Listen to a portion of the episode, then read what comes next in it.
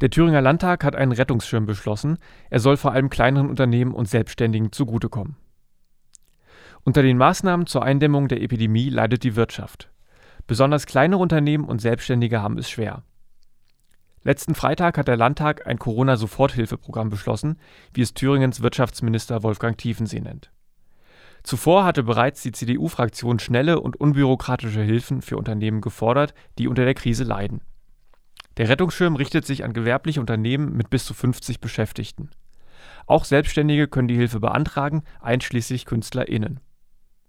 Die maximale Fördersumme beträgt 30.000 Euro, hängt aber stark von der Anzahl der Beschäftigten ab. Ziel des Rettungsschirmes sei es, Unternehmensinsolvenzen zu verhindern und damit Arbeitsplätze zu erhalten, hieß es am Freitag aus dem Wirtschaftsministerium. Die Soforthilfe soll über akute Notstände der ersten Zeit hinweg helfen. Langfristig sollen Kredite mit niedrigen bis gar keinen Zinsen den Unternehmen helfen, über die Runden zu kommen. Hierfür plant die Landesregierung einen Corona-Spezialfonds.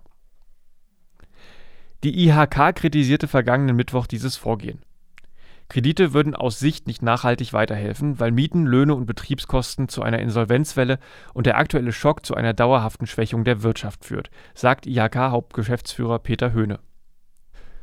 Fünf Jahre werde es dauern, bis sich die Thüringer Wirtschaft wieder vom Corona-Tief erholt haben wird, schätzt Wirtschaftsminister Tiefensee.